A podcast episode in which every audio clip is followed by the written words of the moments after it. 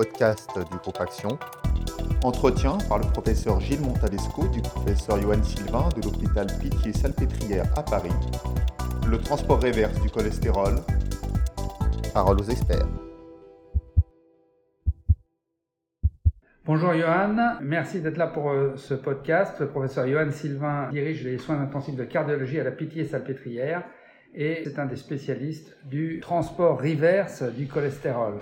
Alors, euh, Johan, est-ce que tu peux nous définir le transport reverse du cholestérol et en particulier ce qu'on appelle la capacité d'efflux du cholestérol?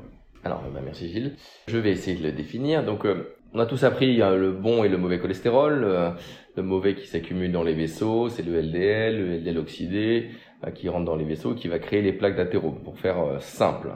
Et le bon cholestérol, c'est celui qui va nettoyer les vaisseaux. Donc on dit que c'était le HDL, c'est-à-dire euh, qui va euh, récupérer le LDL oxydé, les phospholipides dans les plaques, le remettre dans la circulation et l'éliminer par les voies biliaires, et donc l'éliminer du corps. C'est le nettoyage des vaisseaux. En fait, c'est un peu plus complexe que ça. Ça s'appelle le transport réverse du cholestérol et le HDL est un des composants et on va en parler. Et donc dedans, on peut être mesuré euh, l'efflux euh, du cholestérol, qui est la capacité des macrophages, qui sont des cellules qui participent à l'inflammation et à la plaque, de faire sortir le mauvais cholestérol euh, des plaques pour le remettre en circulation et l'éliminer.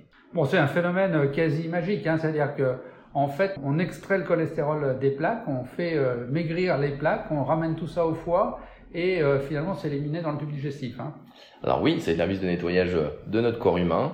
On aimerait bien euh, stimuler, euh, dont on connaît des choses, on connaît euh, que c'est prédéterminé génétiquement, il y a pas mal d'acteurs et il y a pas mal d'études qui essaient de faire jouer sur tel ou tel facteur justement pour l'améliorer.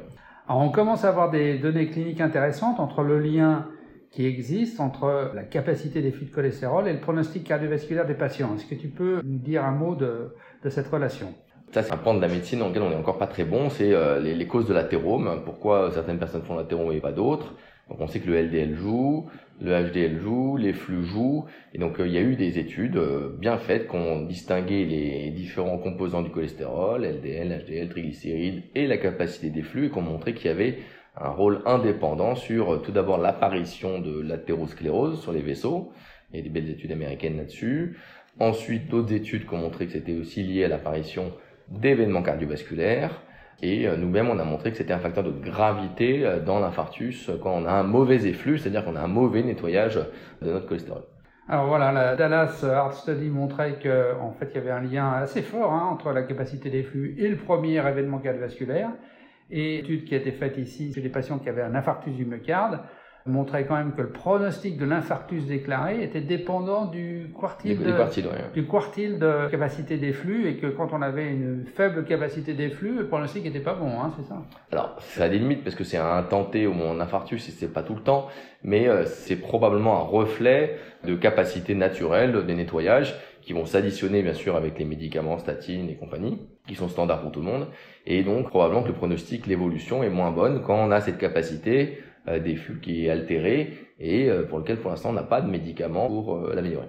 Alors on comprend que c'est une nouvelle voie et éventuellement une nouvelle cible thérapeutique. Alors on a une première très grande étude, un premier essai international de phase 3 qui essaye de montrer qu'on peut peut-être via la capacité des flux de cholestérol modifier le pronostic des patients avec syndrome coronaire aigu. Oui, alors il y a une très belle étude, AEGIS 2, qui est menée par le euh, laboratoire CSL Bering, et euh, qui randomise actuellement plus de 12 000 patients qui font un infarctus, et à qui on propose d'injecter, euh, dans plus du traitement par statine classique, du HDL recombinant synthétique, qui va aller en quatre infusions, une par semaine, booster leur reverse cholestérol, donc le transport inverse du cholestérol, pour essayer de nettoyer les plaques et d'essayer de diminuer les événements euh, qui sont les plaques instables, les récidives, surtout dans les 90 premiers jours. En ce qui concerne la capacité des flux de cholestérol, ça se mesure dans des laboratoires de recherche. Hein. C'est pas la peine de demander le dosage en routine, euh, ça n'existe pas. Alors qu'est-ce qu'il nous reste? Il nous reste euh, le HDL. Qu'est-ce qu'il faut penser du HDL Est-ce que d'abord tu le regardes et comment tu l'interprètes Et qu'est-ce qu'il faut penser du HDL dans l'évaluation du risque cardiovasculaire de nos patients la première chose que je pense des bilans lipidiques que, l'on fait tous, c'est que malheureusement ils sont très limités en termes pronostiques. le LDL ou le HDL, il faut des dizaines de milliers de patients suivis des dizaines d'années pour euh, montrer vraiment des effets marqués. Et on voit bien dans les soins intensifs quand 90% des patients ont un LDL à 1, gramme par litre, c'est-à-dire normal, alors qu'ils ont de l'athérome partout lors de l'infarctus. Le HDL, c'est un peu pareil, c'est-à-dire que c'est compliqué la relation. Il y a une relation, c'est une courbe en U. Plus on en a, mieux c'est, mais avec des limites, puisque quand on atteint des taux élevés, ça devient moins protecteur, voire néfaste. Et là-dessus, ça rajoute des mutations et euh, la fonctionnalité du HDL.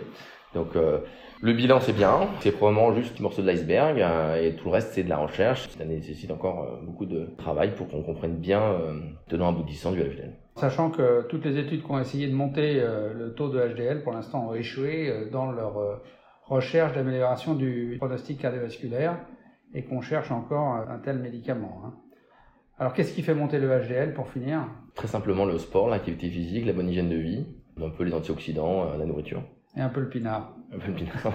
bon, ben merci beaucoup, Johan. Merci.